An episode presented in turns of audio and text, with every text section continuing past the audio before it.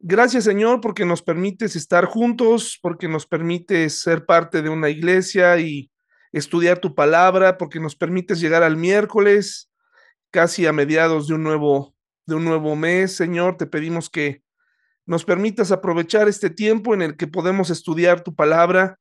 Ojalá que esta noche podamos captarla, eh, que tu Espíritu Santo nos llene, nos enseñe y que podamos salir bien edificados, bien felices, Señor, bien retados con tu palabra. En el nombre de Jesús, amén.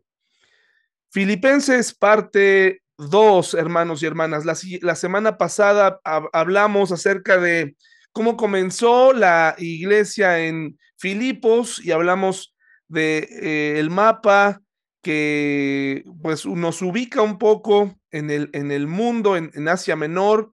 Vemos cómo está aquí Filipos y más abajo está eh, eh, la península esta que parece una botita donde está pues Roma, ¿no? Pero aquí estamos identificando Filipos y vemos que aquí están otras iglesias como Éfeso, otras iglesias que también fundó eh, Pablo y más abajo está Tesalónica, etcétera. Bueno, pues eh, vemos cómo la vida de un hombre pudo, eh, la dedicación, el, amor al, mensaje, el, deseo por alcanzar a, otras personas, no solamente a sus paisanos judíos, sino el deseo por alcanzar a los gentiles, eh, pues Dios lo lleva a buscar llevar el Evangelio a diferentes lugares. Entonces aquí tenemos esta región que fue bien afectada por, por, por Pablo de, de buena manera, ¿no? Con mucha influencia del Evangelio y de aquí se extendió a muchas partes del mundo. Dice Filipenses 1.6, ahí vemos a un constructor en nuestra eh, pantalla.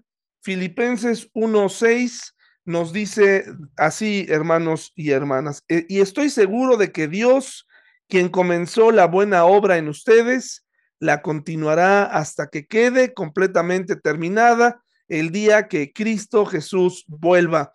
Y bueno, no abundamos mucho en este tema el miércoles pasado, ¿Qué significa hasta el día en que Cristo Jesús vuelva? Bueno, me parece que aquí hay dos formas de entenderlo, ¿no? De, manera, eh, pues, clara. La primera, pues, es literalmente que si hoy el Señor viniera, pues, eh, ya estaríamos completos en Él, los que hemos eh, reconocido la, necesidad de un Salvador, hemos reconocido a, Jesús en nuestra vida, pues entonces, en ese momento, ese hueco, que hay en nuestra alma, eh, nuestra alma fue creada para la eternidad, solamente podrá ser llena hasta que el Señor nos recoja, hasta que estemos con Él. Y la otra sería, bueno, pues que eh, esta obra que Él está haciendo en nosotros, pues es durante, durante nuestra vida y es para que podamos vivir esos años que Él nos permite, pues para su gloria. Él quiere perfeccionar, Él quiere que nos presentemos delante de él, como alguna vez se lo aconsejó a Timoteo, como obreros aprobados, ¿no? Que saben usar la palabra de Dios, que saben eh, ponerla en práctica. Entonces, em, me parece que estas son las dos principales interpretaciones. Si el Señor viniera hoy e interrumpiera el curso de nuestras vidas con su retorno, pues ahí estaríamos completos y, y ya la obra estaría concluida, porque pues ya nuestra vida terrenal quedó atrás. Pero la otra también, pues es que mientras estemos en esta tierra, eh, hasta que cerremos nuestros ojos y despertemos para su gloria, pues ahí, mientras tanto, Él quiere que nosotros sigamos eh, dependiendo de su construcción, como este hombre que, que está poniendo estos eh, ladrillos poco a poco en, en nuestras vidas. Muchos de nosotros probablemente tuvimos muros caídos, antes de conocer al Señor estábamos destruidos eh, y ahora que tenemos la oportunidad de vivir cerca de Él, de, tenerlo en nuestra vida, pues podemos darnos cuenta que Él es la diferencia y que Él ha ido edificando nuestra vida y que ahora lo podemos notar en nuestro carácter, en nuestra conducta, que, que ahora nuestro temperamento es, es mejor. Espero que así sea, porque de eso se trata, hermanos y hermanas, que el Señor vaya transformando aquellas áreas de nuestra vida que, que sin Él no podría ser posible. Hoy eh, mucha gente recurre a, la psiquiatría, a la psicología, a las terapias eh, socioemocionales, a, programación neurolingüística, a el entendimiento más profundo del cerebro para cambiar conductas. Y no estoy diciendo que no, no sirvan estas disciplinas, pero todos sabemos que tarde o temprano volvemos a lo mismo,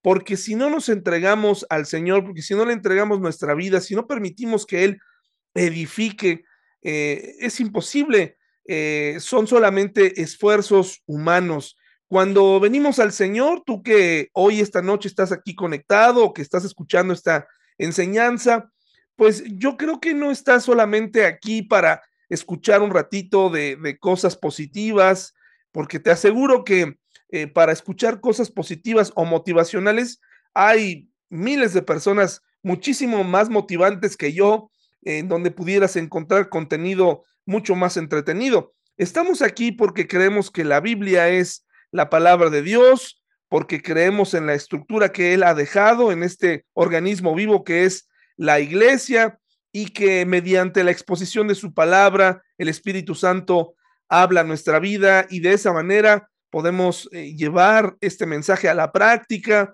e inmediatamente cuando terminemos esta transmisión, pues podemos eh, hablar con nuestro cónyuge, con, con nuestro amigo, con nuestro hijo, con nuestros familiares, con nuestro jefe y demostrarle mediante no nuestro esfuerzo, sino el cambio que Dios ha hecho a nosotros, pues una persona totalmente nueva. Eso solamente lo puede hacer el Espíritu Santo. Entonces, por eso estamos aquí esta noche, no nada más para acumular conocimiento o para decir yo estudié esto o aquello, sino para que verdaderamente podamos ser luz y sal en un mundo que parece no cambiar. Entonces, estoy seguro que hoy Dios, si tú se lo permites, va a poner un ladrillo más, va a poner un metro cuadrado más en esta construcción en nuestra vida. Hay que permitírselo porque hay ocasiones que me atrevo a decir, destruimos eh, lo que Él ha hecho. Destruimos con nuestra apatía, destruimos con nuestra falta de fe, destruimos con nuestro poco conocimiento y es ahí cuando Él tiene que emplear otros métodos para que podamos aprender. Eh, esto, como les mencionaba, la obra la va a perfeccionar, la va a continuar por el resto de nuestra vida. Es un crecimiento continuo. Es, eh, como dice en Efesios, hasta que todos lleguemos a la medida, ¿no? De, la estatura del varón perfecto, que es Cristo, hasta que nos parezcamos más a Él.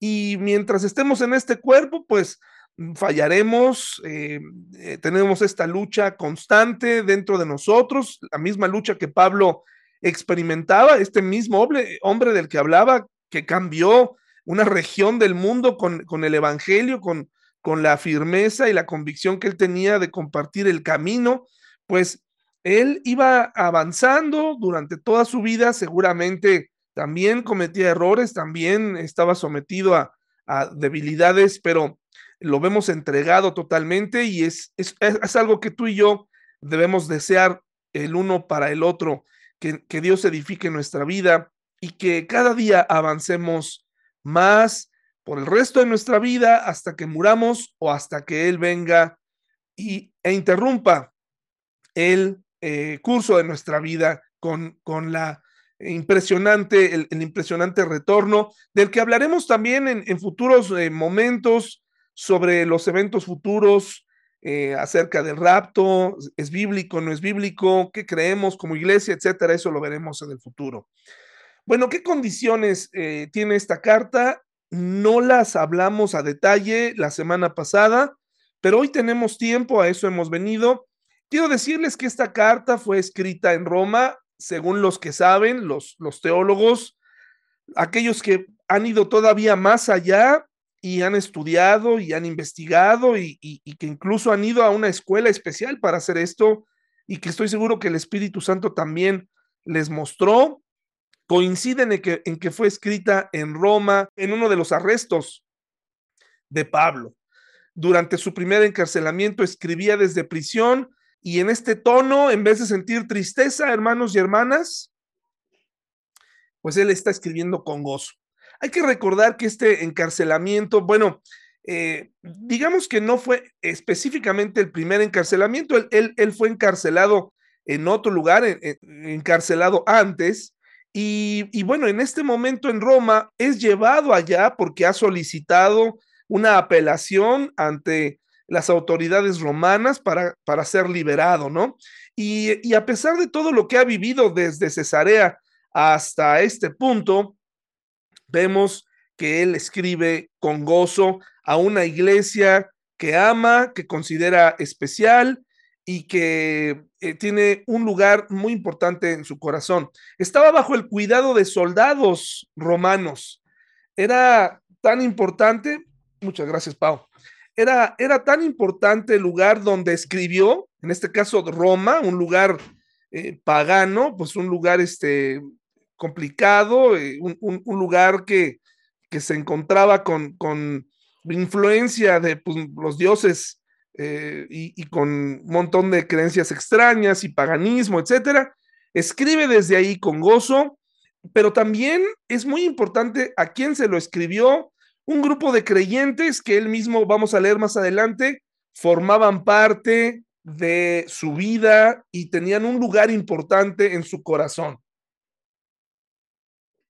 Nadie puede hacer acepción de personas y, Pablo no lo está haciendo, pero estoy seguro que tú también tienes un grupo de amigos que han venido a ser más importantes incluso que tu familia probablemente o, o probablemente la familia misma no comprende cuando cuando la iglesia se reúne y quieres estar con ellos y empiezas a amar eh, a los hermanos, los extrañas cuando no van, hay algo que ocurre especial con, la gente con la que compartes la misma fe, compartes el, la mismo, el mismo tono de conversación.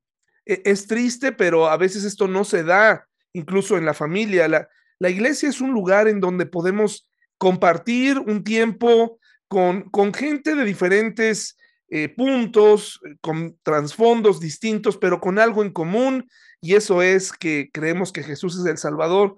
Y desde ahí podemos tener algo en común, podemos amarnos, podemos soportarnos, podemos, eh, sí, por supuesto se dan problemas, diferencias, pero te aseguro que uno llega a encontrar gente verdaderamente amada, cosa que a veces no pasa en la familia cuando a, veces eh, no comparten los mismos eh, em, temas de conversación, ¿no? Cuando, cuando se hablan de distintas cosas. Yo sé que tú esta noche desearías que tu familia hablara el mismo lenguaje, si tu familia no es creyente aún, pues eh, yo sé que tú anhelas poder platicar un día acerca de un pasaje bíblico o sencillamente poder hablar de los problemas vistos desde la perspectiva cristiana y no desde la perspectiva de las noticias o desde un partido político o desde la violencia, sino hablar de esa esperanza que tenemos los cristianos. Incluso también, ojalá que tú en tu casa, en tu mesa, propicies una conversación familiar con este tipo de temas. Que no te olvides que tu casa, pues es un lugar donde prioritariamente, si eres cristiano, se debe hablar de Jesús, se debe hablar de cosas espirituales, ¿no? Y no me refiero a que estés cantando alabanzas mientras comes o, o que todo esto gire en torno a eh, personajes bíblicos o que compres un, un juego de mesa y, y, jueguen a ver quién sabe más de la Biblia. Me refiero, hermanos y hermanas, a que eh, pareciera que hemos aprendido como cristianos que en la iglesia eh, se es cristiano, se tiene una actitud cristiana, se ponen las manos al frente de forma angelical, la mirada eh, casi así como de arrepentimiento, pero llegando a casa nos convertimos en auténticos diablos, hablamos de temas y usamos un lenguaje totalmente diferente, nos olvidamos y eso hace que, que, se torne diferente. Si somos creyentes, debería reinar la paz, debería reinar el buen ambiente, debería, debería haber, eh, porque acuérdese lo que dice la palabra en Colosenses, donde está el Espíritu, ahí hay libertad. Y a veces parece que lo que queremos es volvernos a atar a esas viejas conversaciones, a, esos vieja, a esas viejas bromas, eh, tipo bar, a esas, a esas bromas agresivas, a, esas críticas. Em, eh, propiciemos un ambiente de amor, hermanos. Un ambiente de gozo. Y si tu familia no es cristiana, oremos para que pronto puedan hablar el mismo lenguaje. Y bueno, ¿a, quién le escribe? Pues a los filipenses en Filipos. Y Filipos para esta época ya era una colonia romana totalmente usaban el, latín como su idioma principal y habían adoptado todas las costumbres y todas las leyes como en cualquier ciudad italiana. Roma era el imperio dominante en aquella parte del mundo y Pablo no se deja amedrentar, no teme a los dioses eh, de los romanos, no le teme a Marte o a Artemisa o a todas esas deidades y, expresa su amor por el Señor. Sigamos esta noche, entonces, hablando un poco, ¿cómo fue que llegó a ser arrestado Pablo, no? ¿Cómo fue que llegó a ser arrestado? Acompáñenme al libro de Hechos, por favor. La razón, pues es, es obvia. Pablo era un hombre preparado, eh, pero más que su preparación, que, que sí lo era, un hombre que hablaba varios idiomas, dos nacionalidades, estudiado en la ley, etcétera, era, era un hombre letrado. Lo que era un peligro en Pablo y lo es en cualquier hombre y mujer es que se dejen usar, que el Espíritu Santo los dirija. Ese es el verdadero peligro para aquellas personas que no comprenden eh, e, el mensaje, va más allá del carisma o de la preparación. Hombres como Pedro, que venían de la playa, venían de ser pescadores, em, pues eh, eran otro tipo de personas cuando el Espíritu Santo los transformó y cuando se dejaban usar. Había quedado atrás ya la traición de Pedro, había quedado atrás la soberbia de Pablo con la que perseguía la iglesia creyendo que hacía lo correcto. Ya el Señor se había encargado de tirarlo de un caballo y ahora lo, tenemos defendiendo a la fe. Y lo vemos que era una amenaza porque con todas las habilidades que él tenía, pues ahora él ya era un arma tremenda para, para este mundo y para las creencias que este mundo tenía, ¿no? Este mundo antiguo eh, él se convirtió en una amenaza. Hechos 21, 26 al 33 nos habla de, de, de esta ocasión en la que es arrestado ya para no volver a viajar, porque Pablo había hecho varios viajes misioneros y aquí terminan esos viajes porque es arrestado. Pareciera que con este arresto se acabaría esa, pues ese, ese Pablo valiente o, o ese Pablo que hablaba, ¿no? Pues se dedicó a escribir cartas desde ahí, varias fueron escritas desde este mismo punto a las iglesias que él había fundado. Quiero decirte que tú, cada uno de nosotros tenemos dones, tenemos habilidades. Dios ha puesto en nosotros esta capacidad para hacer algo, pero a todos nos ha permitido llegar a cierto tipo de personas. Hay algunos en esta iglesia más preparados que otros, con escolaridad de licenciatura, otros tienen hasta maestría, algunos tienen ingenierías, otros tienen eh, otro tipo de, estudios, pero hay otros que aún sin estudios eh, académicos fueron autodidactas o que saben hacer oficios. Eso no es limitante. Dios quiere y puede usarte. No, no pienses que solamente es para los, los preparados académicamente. Dios usa a los dispuestos, a los que están disponibles, a los que quieren hacer una diferencia en su núcleo, en su familia, en su sociedad, en la iglesia. Dios no está buscando el talento, porque si Él hubiera eh, estado buscando, hermanos y hermanas, personas talentosas, intelectualmente hablando, pues hubiera ido a Grecia y hubiera hecho una selección tremenda de puros filósofos, eh, de todo tipo de, eh, disciplinas, hubiera tomado a un tipo Aristóteles, a un Euríclides y etcétera, ¿no? todo lo que termine con es, él hubiera juntado y hubiera hecho una, un movimiento basado en lo intelectual, pero no se trata de nosotros, no se trata de lo que sabemos, se trata de su palabra, pero sí marca una gran diferencia cuando nosotros estamos disponibles para él. Entonces dice Hechos 21, 26 al 33, dice, así que el día, al día siguiente, Pablo fue al templo con los otros hombres. Ya comenzando el ritual de purificación, anunció públicamente la fecha en que se cumpliría el tiempo de los votos y se ofrecerían sacrificios por cada uno de los hombres. Cuando estaban por cumplirse los siete días del voto, unos judíos de la provincia de Asia vieron a Pablo en el templo e incitaron a una turba en su contra, lo agarraron. Mientras gritaban, hombres de Israel, ayúdenos, este es el hombre que predica en contra de nuestro pueblo en todas partes y les dice a todos que desobedezcan las leyes judías. Eh, recuerde lo que hablamos el domingo. Eh, este son el tipo de calumnias y mentiras a las que todos nos enfrentamos de parte de nuestros enemigos. No deberíamos usar este tipo de conspiración en contra de la gente que amamos. Entre nosotros no debería existir esto, porque se puede esperar de todo de este mundo y de las personas afuera. Se puede esperar la envidia, se puede esperar la murmuración, la traición, pero de nosotros, hermanos, no debería existir este tipo de cosas. Sin embargo, existen. Y aquí vemos cómo le arman un caso a Pablo. Dice, habla contra el templo y hasta profana este lugar santo llevando gentiles adentro. Y, vemos que estas son eh, una de las principales acusaciones que se le hizo al Señor Jesucristo cuando fue llevado a la cruz, cuando crearon un caso para él y poderlo crucificar. Pues una de las acusaciones fue esa, que él había amenazado con destruir el templo. Y vemos que aquí está ocurriendo lo mismo con Pablo. Vemos cómo ese argumento había funcionado.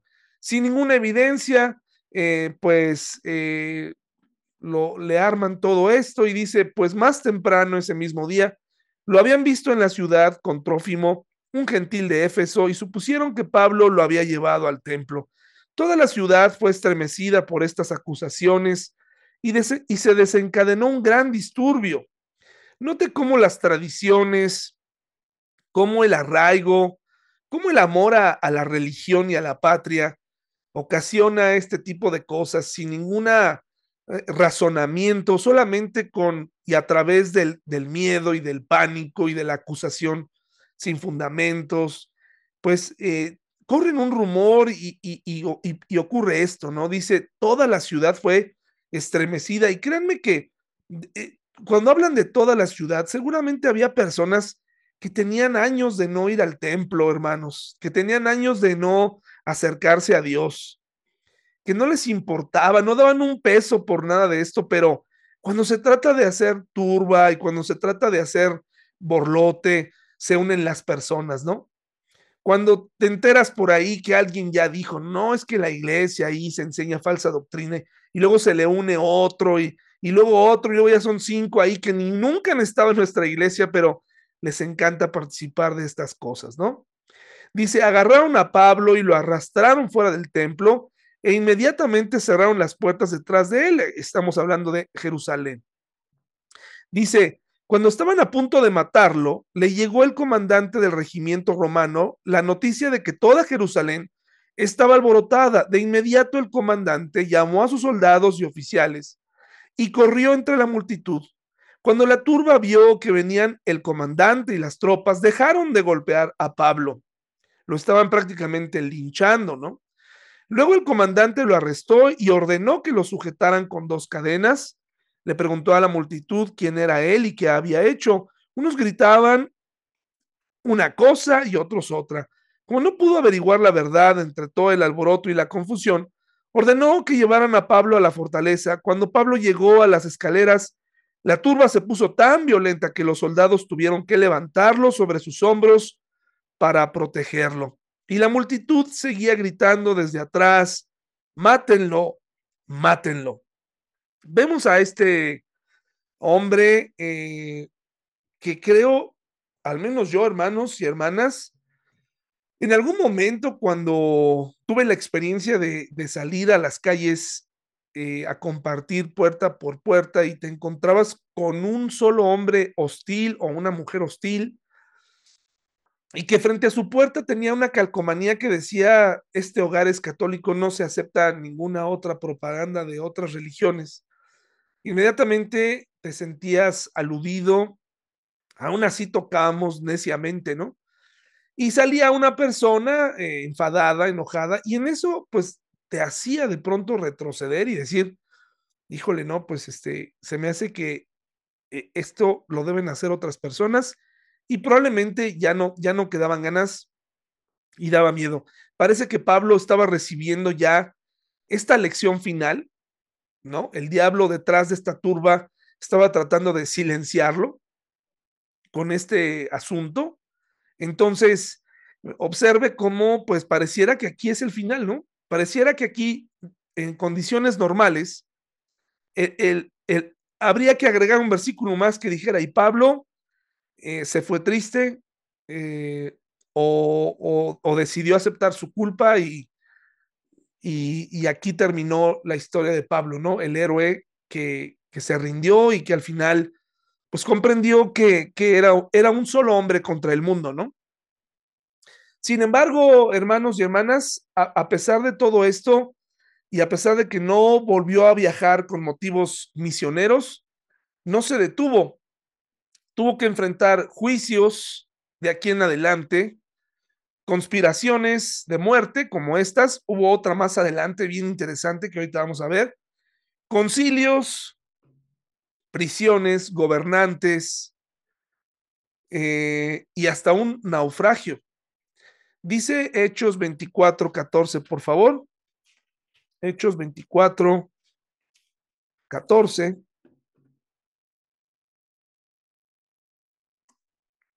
dice así, cuando es llevado delante de una autoridad que se llamaba Félix, dice, Hechos 24, 14, dice, pero admito que soy seguidor del camino al cual ellos llaman secta. Este era el problema.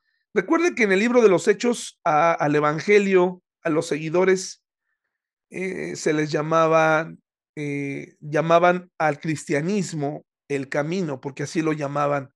Y note que está en mayúscula ahí en su Biblia, el único camino. Cuando pienses que tu fe es una creencia más, porque de eso se trata, eh, tratar de desacreditar nuestra fe, igualándola con todas las demás. Acuérdate de esta parte. Recuerda que nuestro camino es un camino con mayúscula y nuestro Dios es un Dios con mayúscula.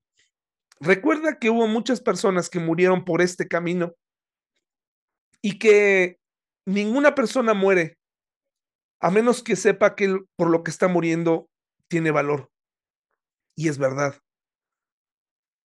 A pesar de todo, él admite delante de una autoridad que podía condenarlo o que podía seguirse divirtiendo con él para quedar bien con esas personas, Pablo admite que este, este camino, algunos lo llaman secta.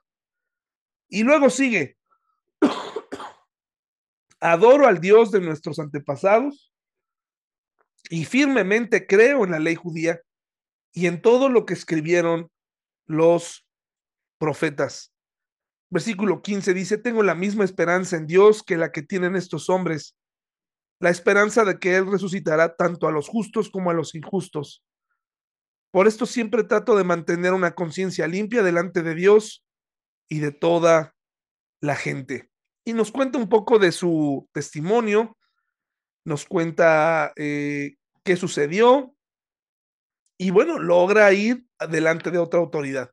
Mediante el avance de su prueba, hermanos y hermanas, eh, Pablo está teniendo la oportunidad de hablarle a diferentes gobernantes de provincias pequeñas hasta de naciones, ¿no? Y está compartiendo su fe y está hablando con ellos y ha llegado a través de la prueba a lugares donde nadie había podido llegar. Y a veces así pasa o tiene que ser con nosotros. Eh, nuestro valor nos puede llevar a hablarle del camino a personas que en condiciones normales no podrían escuchar o no quieren escuchar. Así que tenemos a Pablo que es arrestado y entonces vemos que él, nuestro Dios, hizo su parte en la vida de Pablo. ¿Por qué? Bueno, hermanos, pues lo protegió con los derechos de su ciudadanía romana, si no para estas alturas probablemente ya estuviera muerto por sedición, por revoltoso. Cuando su ciudadanía no fue suficiente porque le armaron todo un caso, permitió, hermanos, escuchen muy bien, que 200 soldados romanos lo protegieran de 40 asesinos que fueron contratados para matarlo. Esto parece de película, pero está aquí en estos capítulos, ¿eh? Usted lo puede leer aquí de aquí en adelante, puede ver todo esto que sucedió eh, hasta, o sea, esto es previo a que escribiera Filipenses. Todavía no llega a ese lugar, no, no me imagino esa pequeña mesa o esa, esa ventana o ese banco donde escribió Filipenses, pero me parece que aquí está como para, para que él escribiera con tristeza de sus vivencias, que él aquí se, se, se, se abriera y dijera, qué difícil es seguir a Cristo, qué, qué, qué complicado es y hermanos, yo les recomiendo que pues anden escondiéndose, que, que se escondan muy bien, que tengan cuidado porque está bien duro afuera. Y eso es lo que a veces los cristianos hacemos con nuestra fe. Siempre estamos tristes, siempre estamos preocupados, realmente no marcamos una diferencia, todo el mundo se nos hace difícil, la, la situación, eh, decimos, cada vez está más dura, el mundo está muy difícil. Y bueno, que no recibimos esta esperanza, que no hemos visto a Dios hacer su parte todos los días. Fíjense cómo lo protegió de 40 asesinos, le permitió defenderse ante varios gobernantes importantes, guardó su vida y la vida de sus acompañantes en un naufragio. En ese naufragio, en esa isla de Malta, le picó una serpiente, lo mordió y no le pasó nada. Dios preservó su vida. Todos pensaban que se iba a morir. No murió. En aquella ocasión, Dios le permite a Pablo incluso hacer sanidades le fue permitido, hermanos, por su gracia, tener un arresto domiciliario mientras esperaba eh, su condena. Escribía cartas y recibía visitas. Según Hechos 28:30, hermanos, Hechos 28:30, si me acompañan allá, vemos cómo fue eh, esta vida de Pablo. Dice, así que quiero, desde el 28, que sepan que esta salvación de Dios también se ha ofrecido a los gentiles y ellos la aceptarán. Durante los dos años siguientes, Pablo vivió en Roma, pagando sus gastos él mismo. Recibía a todos los que lo visitaban y proclamaba con valentía el reino de Dios y enseñaba acerca del Señor Jesucristo y nadie intentó detenerlo. Fue en este contexto donde le pasaron muchas cosas custodiado por, por soldados, eh, que él escribe Filipenses y manda un mensaje en donde el gozo predomina, donde la esperanza predomina y donde es un momento para recordar a la gente que fue importante para él. Hasta que fue decapitado por Nerón, según la tradición, esa parte ya no está en la Biblia, pero se cree por la historia que hasta que alguien eh, le quitó la vida, eh, Pablo se dejó usar por Dios y no dejó que las circunstancias, no dejó que las dificultades, que realmente eran dificultades tremendas, eh, dañaran el mensaje. Él sabía que entre más problemas se enfrentaba, se estaba validando el mensaje del Evangelio. Sabía que valdría la pena morir por el Señor una vida para Jesús completamente. ¿Cómo es nuestra vida, hermanos y hermanas? ¿Cómo, cómo está transcurriendo nuestra vida? ¿Cuántas personas han sido impactadas por nuestro, nuestro el mensaje que, que Dios nos ha regalado? ¿Cuántas personas a nuestro alrededor reciben nuestra sonrisa de gozo aún en medio de las circunstancias?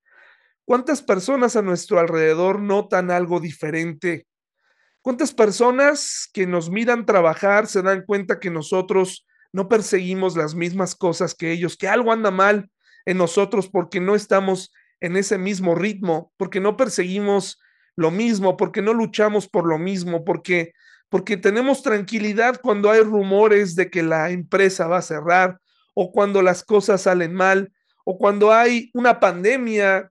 ¿Cuántos vieron tu reacción y, dijeron, este hombre, esta mujer están locos, están tranquilos en medio de la prueba? ¿Cómo se puede llegar a experimentar gozo aún en medio de estas circunstancias? Si a mí me hubieran dado la oportunidad de escribir una carta después de todo lo que Pablo hizo con mucho menos de la mitad, con un solo incidente, hermanos, yo hubiera escrito toda una carta de nostalgia, una carta de tristeza, una carta de desolación, eh, la nostalgia, me, ese estado me gusta y ahí estaría yo, hermanos, hermanas. Estoy aquí en mis prisiones, me pegaron y describiría todo lo que significó haber sido lastimado por el nombre de Jesús. Pero aquí vemos que la carta de Filipenses es una carta llena de aprecio, porque Pablo sabía que su final se acercaba. Y es una carta de aprecio a las personas que lo rodearon y que lo apoyaron, pero también es una carta de gozo donde dice, pues ya realmente voy de salida, pero eso no significa que estoy triste, al contrario, para mí el vivir es Cristo y el morir es ganancia. Pablo, hermanos y hermanas, amaba vivir y amaba a los que estaban a su alrededor. Acompáñeme a Filipenses 1 del 7 al 11. Hoy quiero hacerle una atenta invitación, una invitación desde el fondo de, mi corazón y es una invitación para que usted pueda amarme y yo prometo devolverle ese amor.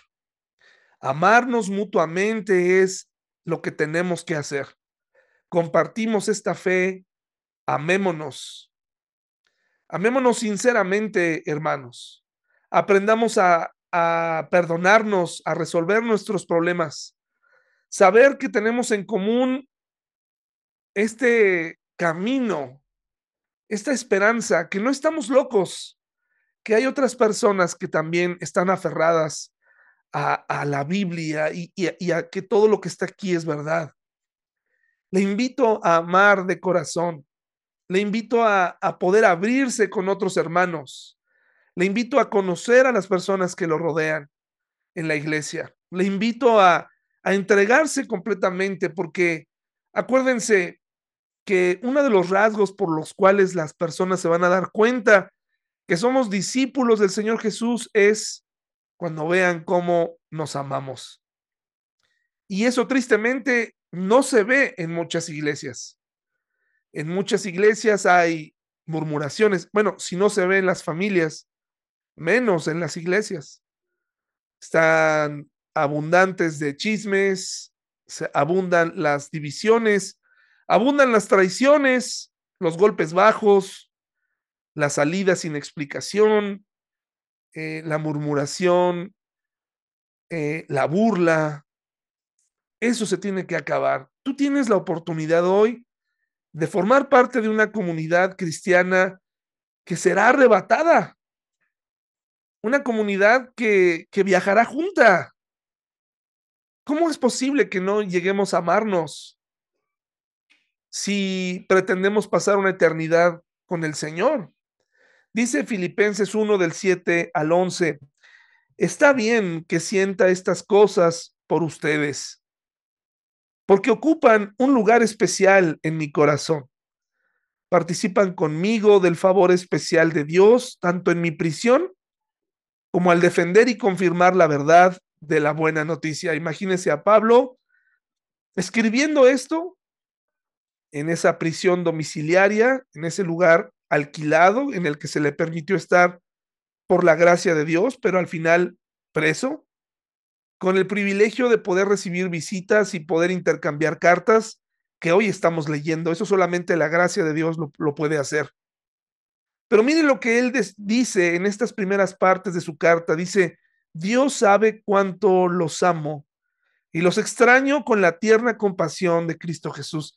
Em, ¿Realmente podemos decirle a nuestro hermano, a nuestra hermana el domingo, el que está enfrente de nosotros, hermano, te amo? Hermana, te amo, de verdad. Eh, te agradezco por estar aquí hoy, te agradezco por compartir la fe conmigo, por, por tomar la cena del Señor junto a mí, por cantar junto a mí.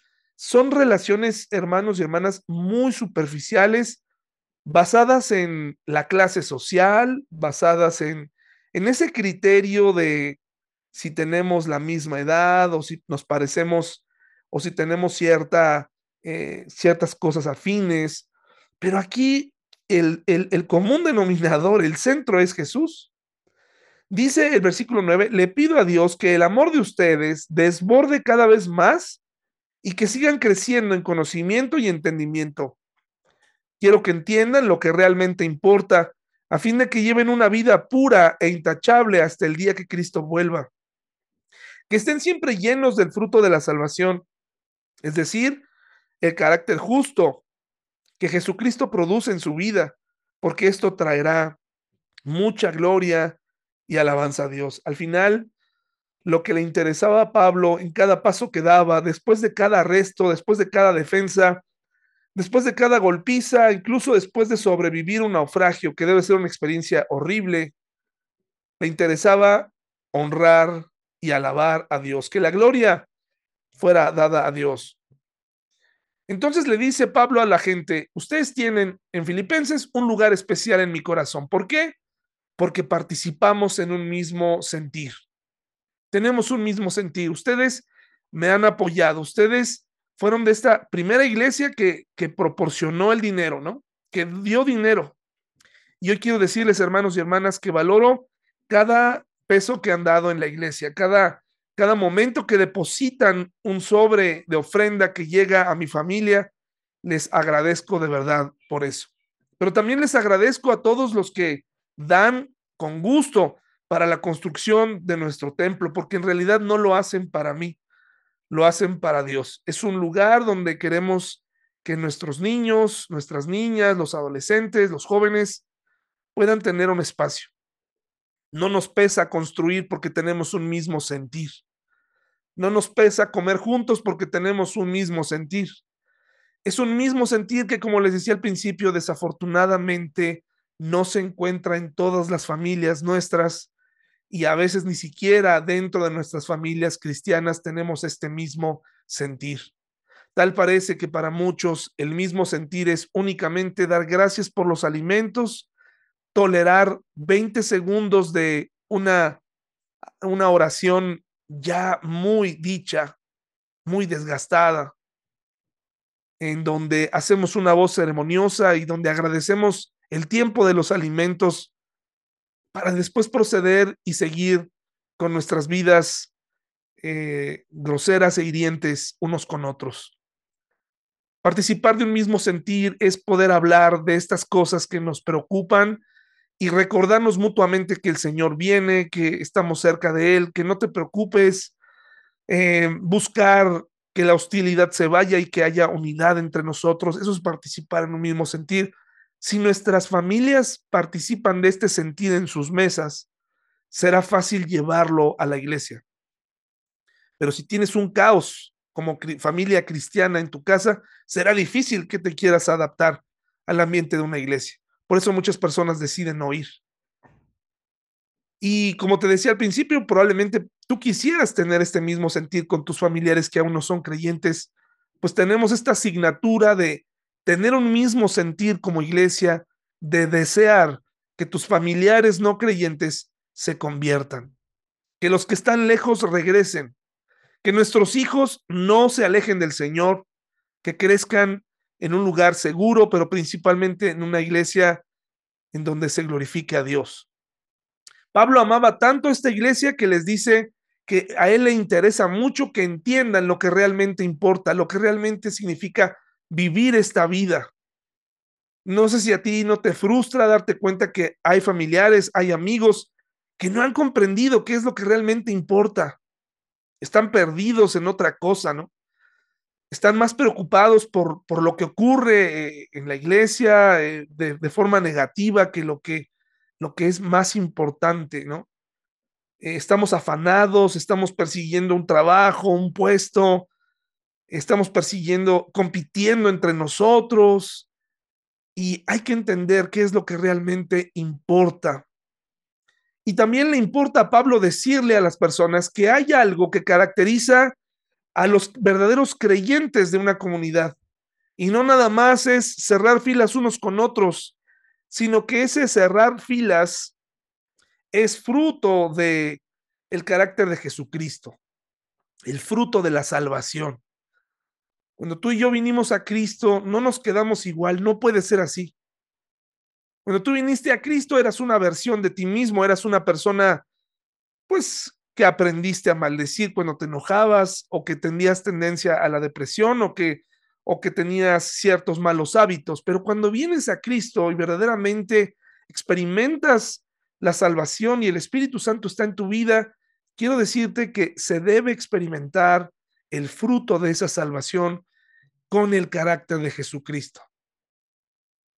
Ya no te domina o no debería dominarte la ira, ¿No debería tener espacio la envidia en tu corazón? ¿No debería existir el chisme o el deseo de afectar a otros? El carácter de Jesucristo debería aflorar en nosotros. ¿Qué hacía Jesucristo en cualquier circunstancia? Ese es el fruto. Por eso Pablo comparte con ellos lo especiales que son para él, la importancia de tener un mismo sentido, pedirles que se fijen en lo que realmente importa en la vida que vivan una vida, como dice el versículo 10, quiero que entiendan, en el versículo 9 le pido a Dios que el amor de ustedes desborde cada vez más y que sigan creciendo en conocimiento y entendimiento. Es decir, tú y yo estamos obligados para poder llegar a este punto, entender y conocer. Entre más personas se conecten el miércoles, entre más personas tengan este anhelo de buscar a Dios más de una vez a la semana, y no dudo que muchos lo hacen en la, en la, en la privacidad de su casa, ¿verdad? No podemos generalizar. Pero cuando vemos a la gente conectarse, unida, aquí juntos, estamos tratando de entender y de conocer para entonces juntos decir, ah, pues es que esto es lo que verdaderamente importa. Tengo que buscar esto y aquello, dice versículo 10, quiero que entiendan lo que realmente importa a fin de que lleven una vida pura e intachable hasta el día que Cristo vuelva. Que estén siempre llenos del fruto de la salvación, es decir, el carácter justo que Jesucristo produce en su vida, porque esto traerá mucha gloria y alabanza a Dios. Todo lo contrario, si tu vida cristiana está estancada desde hace algunos años, pues no solamente eres muy infeliz, seguramente te falta todo, no hay contentamiento de nada, eh, todo está mal, no hay iglesia que te acomode, no hay circunstancia que, que, que, en la que te sientas cómodo. Y eso es muy sencillo, no tienes entendimiento, no tienes conocimiento, por lo tanto, no ves importante lo, lo importante en la vida y por lo tanto tampoco has desarrollado el carácter de Jesucristo, que es lo que Pablo invita a esta tan amada ciudad a la que le escribe, a estos hermanos de la iglesia. Hermanos y hermanas, que el fruto de la salvación se manifieste en nuestra vida. Que el carácter de Jesucristo reine el día de mañana en nuestros trabajos, ¿no? Bueno, desde ahora, pero que podamos, hermanos y hermanas, ser luz y sal y de verdaderamente seguir avanzando en nuestro conocimiento y en nuestra vida cristiana. Hermanos y hermanos, que tengan buena noche.